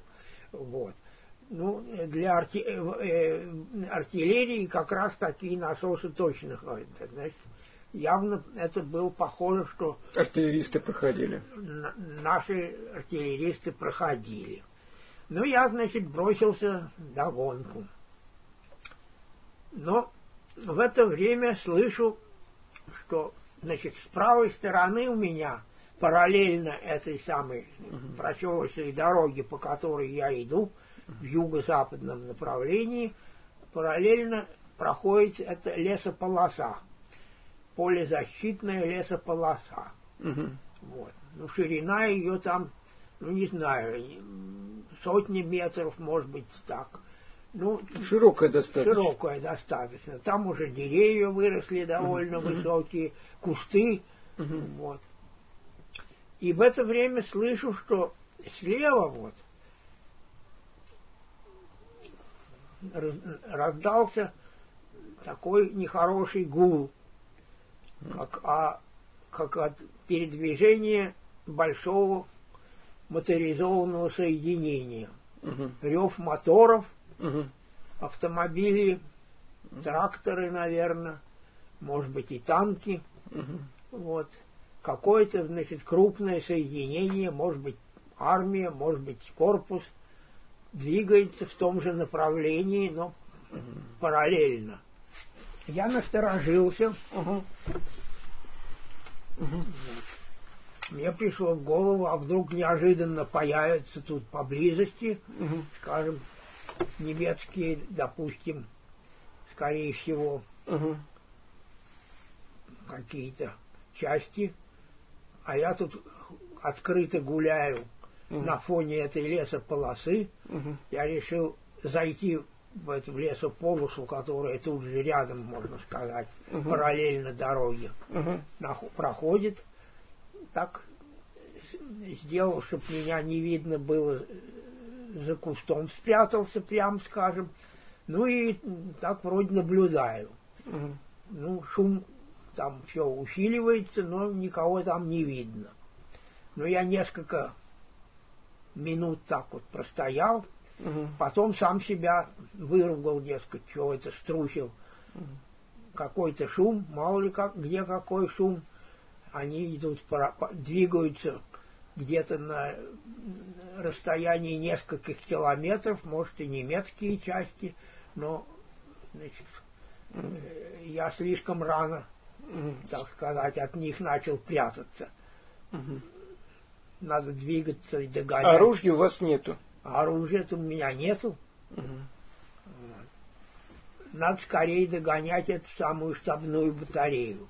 Угу. Тем более, что, или, может быть, хотя бы то самое орудие, про которое мне вот угу. женщины сказали. сказали, что оно здесь где-то неподалеку застряло. Угу.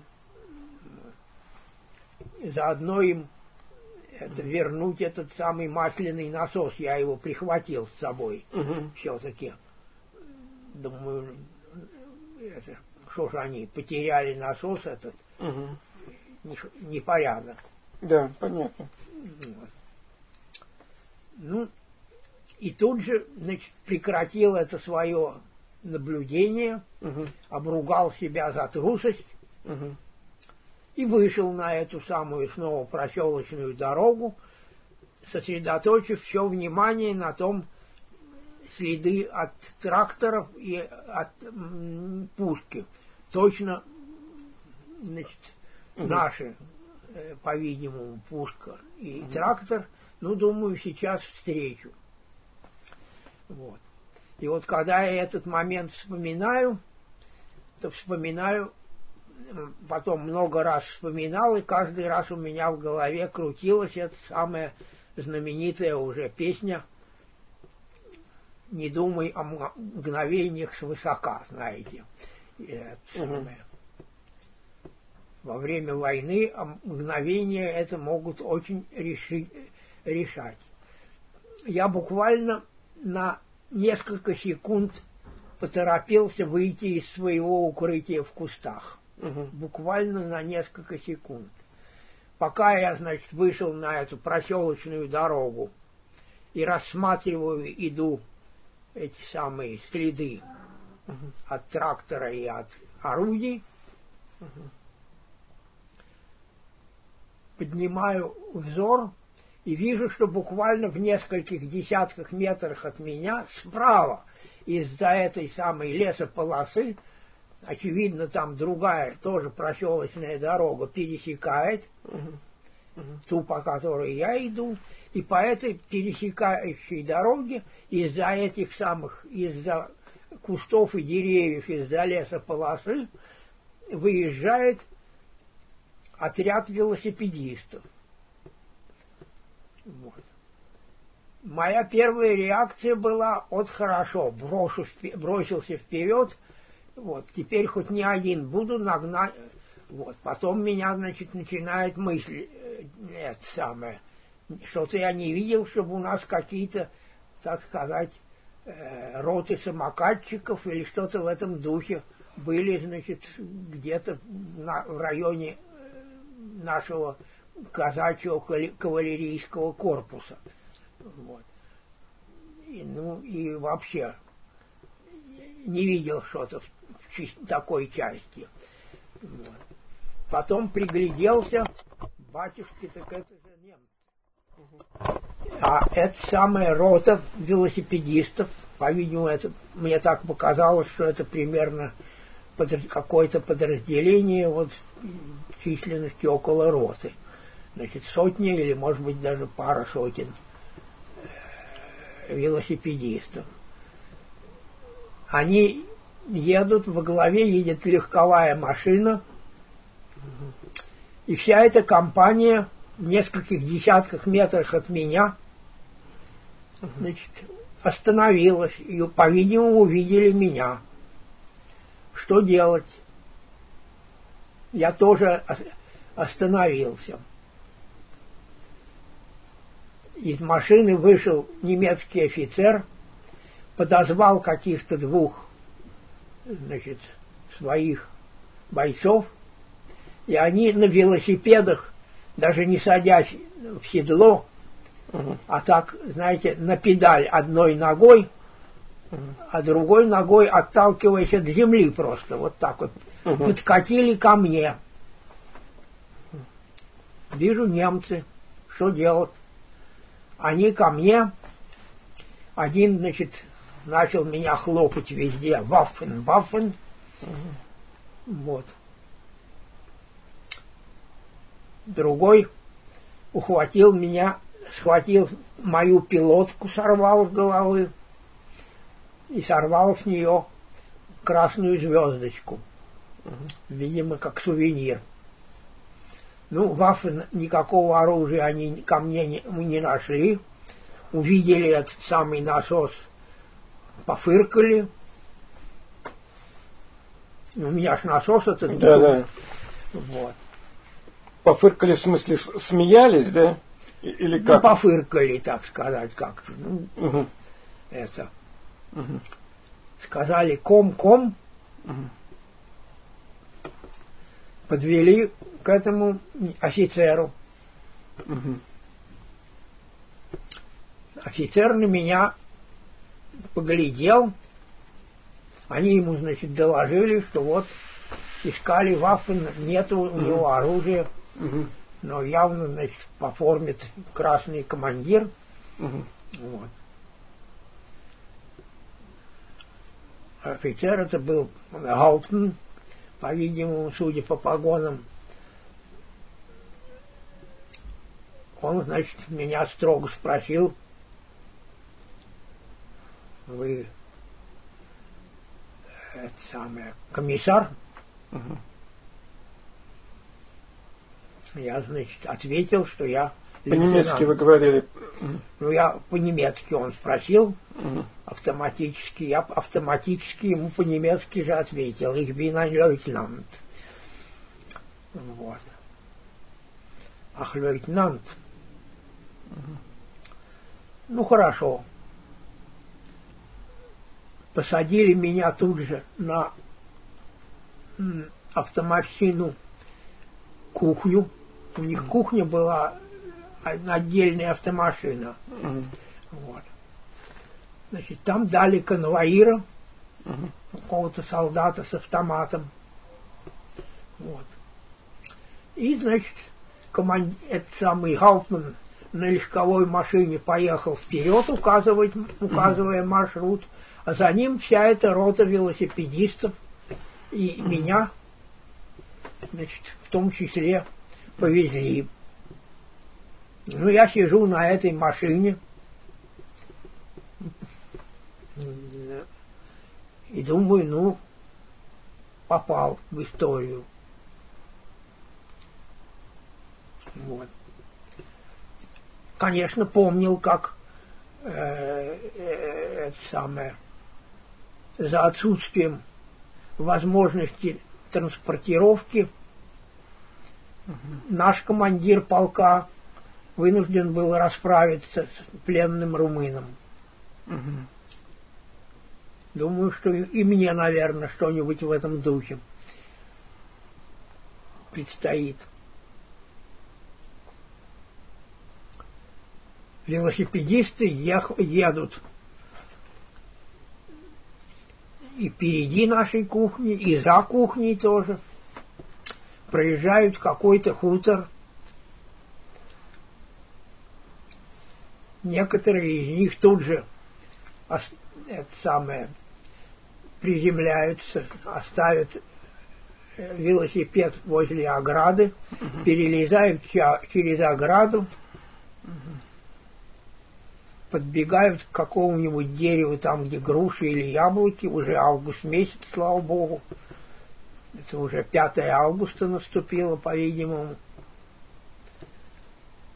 И натрясут их там, запихают себе под гимнастерку, садятся снова на велосипед и догоняют. Вот, ну, промышляют одним словом.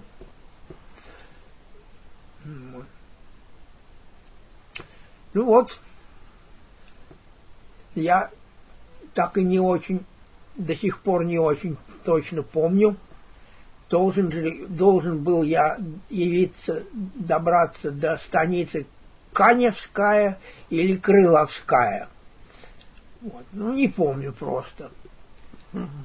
Но решился этот вопрос просто. К станицу Крыловская меня немцы привезли. Привезли в какой-то э, двор, где уже расположился вышестоящий начальник. Это был уже не Гауптман, это был уже майор.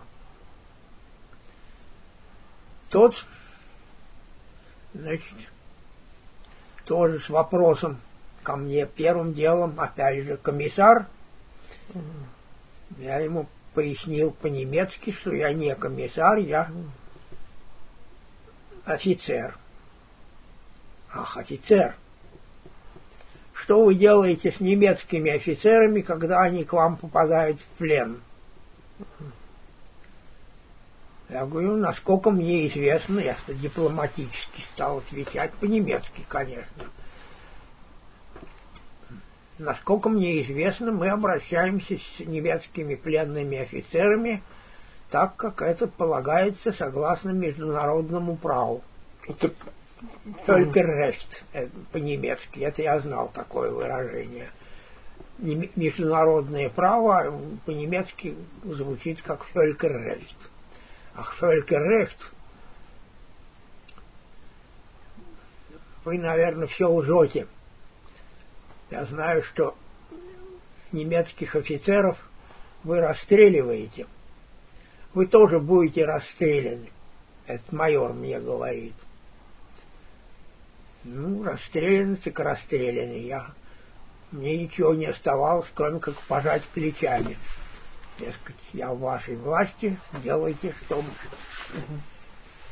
что можете, что, что считаете нужным. Вот. Он тут же позвал какого-то своего подчиненного, ну, по-видимому, ефрейтора или что-то в этом духе. Тот к нему подскочил. Я вольхер майор. Вот, он ему какую-то инструкцию в полголоса дал. Этот ефрейтор выслушал все наставления, потом, значит, ко мне. Ком-ком. Угу подвел меня к выходу из этой усадьбы. У выхода из усадьбы стоит легковая машина. Он сел за руль, меня посадил рядом. Я еще подумал, что, дескать, надо же немцы, как роскошно везут. По штатному расписанию на чьему полка тоже полагалась легковая машина, вообще-то говоря. Угу. Полк считался моторизованный, угу. артиллерийский полк и должна была быть легковая машина. Но легковых машин никаких ни одной у нас в полку не было. Был один грузовик «Додж», этот американский, по ленд-лизу полученный, где мы возили свои вещевые мешки, а сами пешочком двигались вместе со штабной батареей. Ну, иногда удавалось подвести, подъехать на машинах с артснабжением. Но ездить на машине Э, со снарядами, когда каждую минуту может быть налет немецких штурмовиков или бомбардировщиков и могут разбомбить эту машину со снарядами, это не самое веселое дело. Значит. Ну, ездил, я немного раз ездил на этих машинах от снабжения. Ну вот, а тут, так мне вот э, это подумал, что вот, дескать, немцы здорово живут. У нас э, мне полагается машина, а ее нету. И теперь вот есть. А тут возить, расстреливать и то, э, значит, пленных, и то возят на легковой машине. Ну вот. Ну, вот меня подвез, оказывается, э, к штабу этого самого, наверное, батальона которым командовал этот самый майор. Наверное, какие-то бумаги надо было оформить на меня. Угу. Ну вот. Тут он, тут была компания каких-то немцев молодых. Угу. Вот. Сопровождавший меня этот ефрейтор, угу. он, значит, у них спросил, дескать, куда тут можно поставить пленного. Они ему сказали, да вот пока что к нам, к нам поставь, мы его сторожим тут. Вот. Ну, сам он пошел, отправился, видимо, в штаб какие-то бумаги оформлять. Угу. А я, значит, стою. Ребят все молодые, мои ровесники, мне было 22 года. Ну, а им тоже около того, или, может быть, даже помоложе. Они с любопытством на меня поглядывают, видят, что у меня настроение не самое радужное, начинают даже утешать, говорить, что, дескать, что ты, так сказать, огорчаешься, ну, попал к нам в плен, война-то еще продлится максимум 2-3 недели, zwei, drei Wochen. Были довольны, что я по-немецки разговариваю, ага, ты, наверное, можешь быть переводчиком в команде военнопленных. А почему они думали, что две-три недели в, в 42 году? Они быстро продвигались по Украине, быстро наступали. Но Ейск это, это, Ейск это... Ейск это берег Азовского моря. Да, ну, но а э, как бы конца войны две-три недели это оптимисты. Но тут, в это самое время они начали интенсивно наступать угу. вот, значит, на Кавказ. Угу. Понятно. Ну, в общем, они так знал. утешали вас они так утешали, что, дескать, война еще продлится две-три недели. Угу. Вот. Ну и сказали, что ах, ты по-немецки, значит, немножко разговариваешь. На самом деле я, конечно, плохо говорил по-немецки, хотя и получал пятерки в это самое в университете. Вот. Но объясниться, во всяком случае, мог как-то ну, этот ефрейтор пришел, получил какую-то на меня сопроводительную бумагу угу. и повезли меня дальше. На той же машине? На той же машине. Угу. Ну, я, значит, наблюдал навстречу мне, то есть, значит, опять-таки в том же юго-восточном направлении двигались уже немецкие части. Угу. В том числе какие-то верблюды. Откуда они взялись, там не знаю, но на верблюдах что-то такое доставляли. Были грузовики, на которых сохранялись надписи «Смерть немецким оккупантам». Угу на, над этим самым ветровым стеклом. Угу. Ну, были действительно на наших военных грузовиках такие. Сидели там наши шоферы в этих грузовиках. По-видимому, они попали, значит, в плен вместе с грузовиками. Их, недолго думая, тут же, значит, использовали по специальности. И вот навстречу едут, едут грузовики – на которых немцев часто перевозили, или какие-то там грузы военные, не знаю. Вот. И тут же надпись «Смерть немецких оккупантов». И, и сидит наш шофер, и рядом с ним не, какой-то немец с автоматом. Вот так вот. Вот. Привезли меня, по-моему, я уж не знаю, кажется, обратно в эту самую станицу Ленинградскую.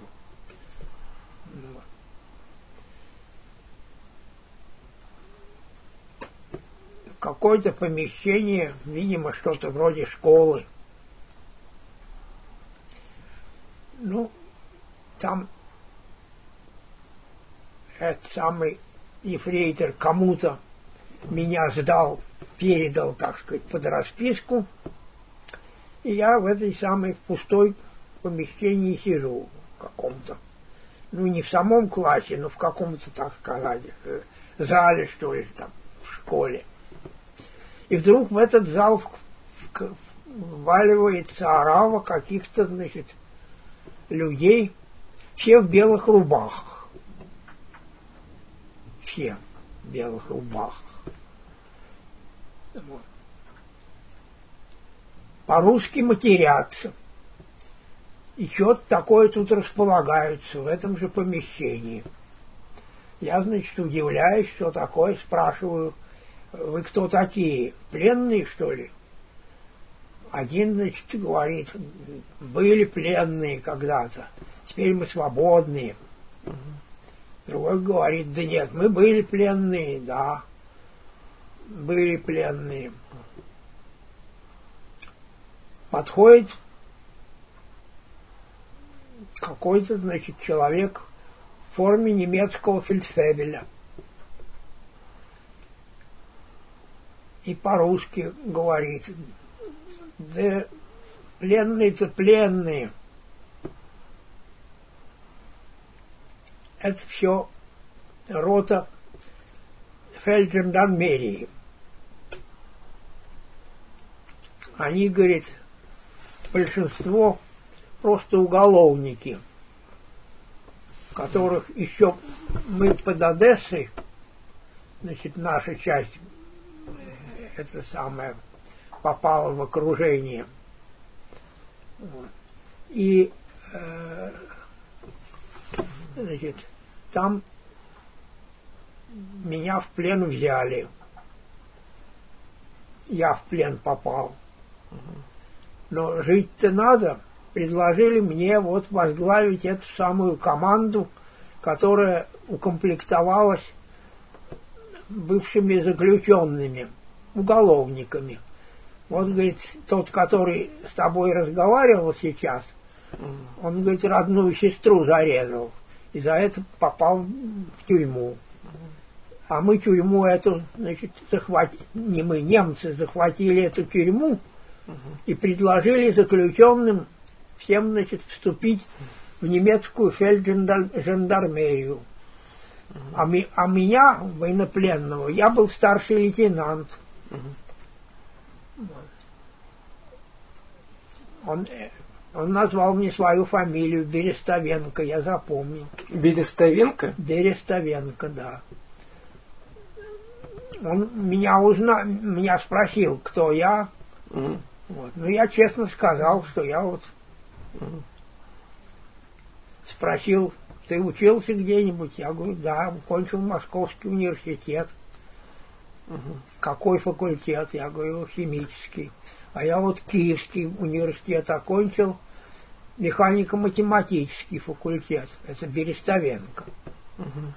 Ну вот тоже, значит, его сделался командиром, но попал в плен, и тут его назначили фельдфебелем угу. отряда фельджандармерии. Вот. Ну вот он, значит, рассказал про этих фельджандармов. На следующую, ну там я, значит, переночевал в компании этих вот фельджандармов под, под них защитой охраны. Ну, в общем, я был в, в этих фельджандармах, с этими фельджандармами побыл. Фельджандармы ко мне относились. Хорошо, предлагали, говорит, давай ты соглашайся с нами, к нам, проси, попросись, тебя возьмут, возьмут. Пойдешь вместе с нами евреев расстреливать. Я говорю, это правда, что вы всех евреев расстреливаете? Один говорит, ну, конечно, правда. Другой говорит, нет, неправда. Некоторых расстреливаем, а некоторых просто в колодец головой. Вот такая компания. А вы не верили, что вы э, э, э, точно не были уверены в том, что они всех расстреливают? Тогда еще это не было известно, да? Ну, точно вообще я к тому времени, так сказать, привык доверять только тщательно проверенным фактам. Понятно. Вот. Поэтому Угу. Мало того, что, что пишут газеты. Конечно, ну, понятно. Мало того, что рассказывают политруки, допустим. Да. Но мало того, что и вот немецкое радио, допустим, это рассказывает. Угу. И советское радио, кстати, не во всех угу. отношениях заслуживало доверия. Поэтому я понимал, что любой такой вещь нужно угу. очень тщательно проверять и очень угу. осторожным быть. Да. Вот. Ну так или иначе, значит, побыв среди этих самых э, фельджандармов, побеседовав еще раз с этим бывшим старшим лейтенантом, а ныне фельдфебелем Берестовенко. А звали его как, не, не помните? Не помню. Только по фамилии? Только по фамилии. Он мне на прощание потом сказал, посоветовал, ты все-таки себя выдавай лучше за украинца. Угу. К украинцам немцы лучше относятся. Угу. Но опять же, значит, я ему э, назвал свою фамилию, Владаевец, угу. которые всегда вызывают разные подозрения. А кто вы по национальности? Угу. А может, может ты еврей? Тогда ну, русины это как сейчас считается как часть украинского народа, русины. Есть такая точка насколько зрения. Насколько мне известно, есть две точки зрения. Одна считает, что это часть украинского народа, угу. вот. Другие считают, что нет, русины это особая национальность, угу. Вот, и что у них там своя литература есть, свои обычаи. Вот. Э, мой э, дед, этот самый угу. отец Иоанн Петрович Владаевец, он, по-видимому, собирал русинский фольклор. У меня где-то валяется его записная книжка, где он тоже вот э, собрал какие-то русинские песни, руси, стихи популярные, видимо, в общем, у него такой Интересно. сборник русинского фольклора. Mm-hmm. Да, ну вот. Ну вот эту так, э, самую Библию русскую да, Библию. Да, да. Может быть, она не русская, а русинская на самом деле, а может и вообще чешская. Ну, Бог его знает. Угу. Этим готическим шрифтом, что там они там написали. Да. Ну, так или иначе, э, значит, потом меня допрашивал уже какой-то немецкий офицер. Это вся эта компания переехала в столицу Екатериновскую. Это недалеко от Ленинградской где-то. Вот. Все были рады, что опять передвигаются куда-то, угу. опять свои драйвохи вспоминали. Угу. Вот. Ну, там меня, значит,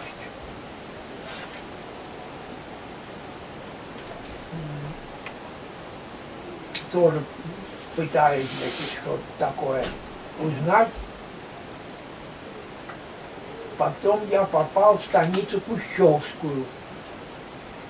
И там со мной беседовал какой-то большой, видимо, немецкий начальник, потому что он даже снял свой мундир и, значит, ну вот так же, как эти самые фельджандармы, чтобы сразу не пугать меня, что они в этих фельджандармских мундирах, угу. так они, значит, все ввалились тогда в белых рубахах. Угу. Вот. А тут, видимо, это был генерал немецкий, потому что он свой мундир снял, но принимал меня, значит, в своем генеральском кабинете. Ну и, так сказать, пытался выяснить какие-нибудь интересные для военных новости спрашивал, например, правда ли, что англичане высадили десант на, побе- на берегу Черного моря. Угу. Вот. Я говорю, что правда только одно, что сарафанное радио наше вот такие новости э, сообщало. То есть, ну, среди населения вот такие слухи ходили, что якобы вот где-то под Краснодаром высадились то ли американские, то ли английские войска. Но мы к этим сведениям относились, так сказать, с большим недоверием.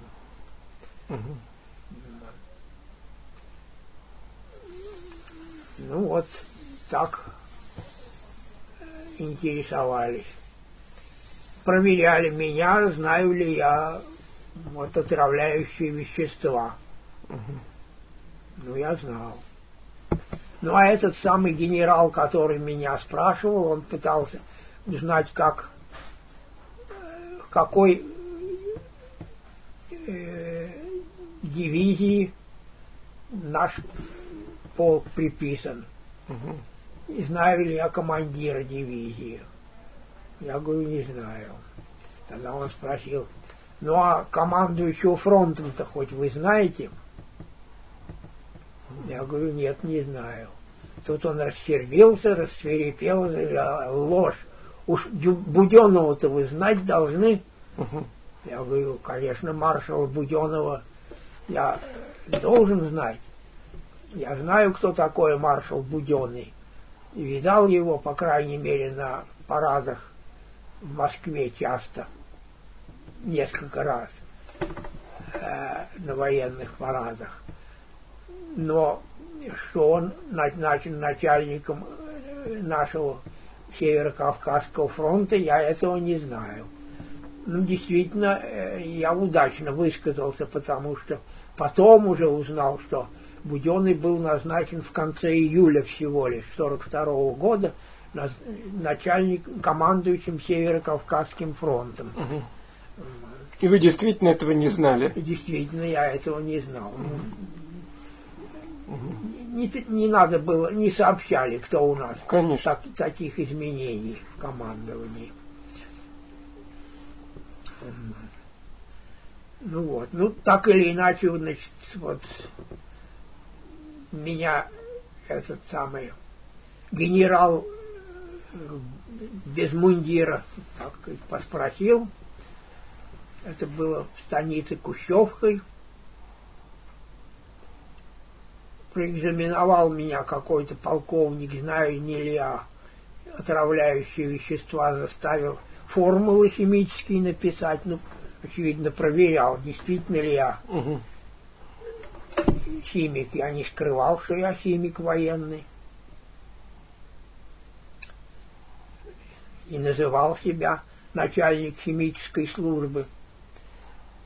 Ну, тут некоторые детали еще была. Я знал немецкий язык, в общем-то, неважно на самом деле.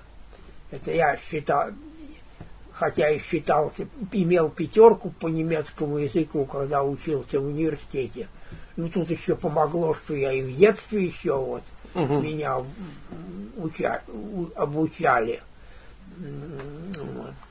специально. А, но я буквально переводил термин начальник химической, когда меня спрашивали ваша должность военная, я говорил, что я начальник химической службы. Шеф des Chemischen Dienstes. Я буквально переводил. У них, но дело в том, что в немецкой армии шеф, такой должность шеф Chemischen Dienstes была, но она относилась к, высо- к мощным соединениям, например, корпусу или к армии. Там был mm-hmm. такой шеф. А в отдельном полку, в отдельной части, там такой должности не было. Там должность это называлась попроще. Гасшуцофицир. Угу. То есть офицер, который противогазами занимается противовоздушной обороной. Угу. Противохимической. Угу. Вот.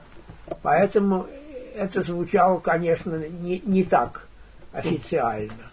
Вот. А я себя именовал э, значит, этим самым начальником химической службы. Угу. Ну, они удивлялись, Угу. Но решили, что, значит, раз так, угу. надо начальству виднее, пусть начальство разбирается. Угу. В это время ко мне присоединили двух советских летчиков, которых немцы сбили угу. под э, Кущевкой, этой Кущевской. Город Кущевск в последнее время довольно часто вспоминали по радио и да, по да. телевидению, вы знаете, там какие-то были конфликты тоже. Вот. Но тогда, э, значит, сбили вот этих летчиков советских под Кущевкой, они на парашютах спрыгнули, но их поймали, взяли в плен. Вот. И вместе со мной дали сопровождающих, там тоже то ли фрейтеров, то ли унтер-офицеров, может быть, и отправили дальше по этапу. Направили ну, приехали мы первым делом в город Батайск. В Батайске там, значит, нас привезли, подвезли к лагерю военнопленных. Как только нас, значит, на машине нас привезли туда, как только мы сошли с машины, к нам подбежали несколько женщин – караваями хлеба и начали нам совать эти караваи хлеба, дескать, а то помрете с голоду в этом лагере для военнопленных. Повели нас к лагерю военнопленных. И летчиков туда отвели, а меня оставили. Меня какой-то ефрейтор – объяснил, что его отпустили в отпуск за какие-то, значит, заслуги особые в виде награды. Отпустили в отпуск на родину, но по дороге дали ему поручение, он должен сдать под расписку военнопленного. Ему что-то вроде накладной на меня дали – он мне показывал, что вот видишь, тут это самое написано, что вот такой-то лейтенант Владавец, военнопленный, и написано, там была такая графа, вроде анкеты такой, э, Behandlung, то есть обращение – и тебе, с тобой, э, тебе назначено хорошее обращение. Было написано гутес. Значит, хорошее обращение. Но я понял, что там могло быть и другое. Могло быть штренг, строгое обращение. Мне не строгое, но хорошее обращение. Вот, поэтому он всю дорогу со мной разговаривал, пел Катюшу. А, а, а вы вы на поезде поехали? Как? Нет, нет. Э, мы по... Дальше мы передвигались с попутными грузовиками. Угу. Он, значит, останавливал грузовики, объяснял, что вот он сопровождает советского военнопленного офицера, угу. вот, и просил подвести. Мы его подвези, подвозили. До, так, как могли. Ну, нам, мы в скором времени проехали Ростов-на-Дону. Угу. Ну и, наконец, высадились э, в Донецке нынешнем. Тогда он назывался Сталино, а немцы его называли Шталино. Угу. Вот, Шталино даст Примаштадт. Это так меня успокаивал и утешал этот самый мой сопровождающий, мой конвоир, mm-hmm. что тебя приказано доставить вот в этот самый Шталино. Шталино находился... А как его звали, вы не помните этого э, э ефрейтора? Нет, не помню. Mm-hmm. Это я не помню. Mm-hmm. Там он привез меня в штаб. Херес группы А. РС группы А, группа войск А. Туда входил и Сталинградский фронт, и Северокавказский фронт. Угу. Вот. Командующим Северокавказским фронтом вообще-то, как я понял, был генерал Руов. Угу. И, по-моему, именно этот генерал, и он снимал мундир, когда меня в Кущевке интервьюировал. По-видимому, в Кущевке находился этот самый штаб Северо-Кавказского фронта. Ну, Сталинградский фронт, там был Паулюс, как известно, который и попал в плен тоже к немцам через некоторое время. К нашим. К, на, э, то есть к нашим, конечно, да. Угу. Вот. Но в, те время, в то время немцы, значит, очень гордились тем, что в Сталинграде уже всего 24 района в городе Сталинграде, из них 22 уже в руках у немцев, а два осталось, значит, у советских войск, у Красной Армии.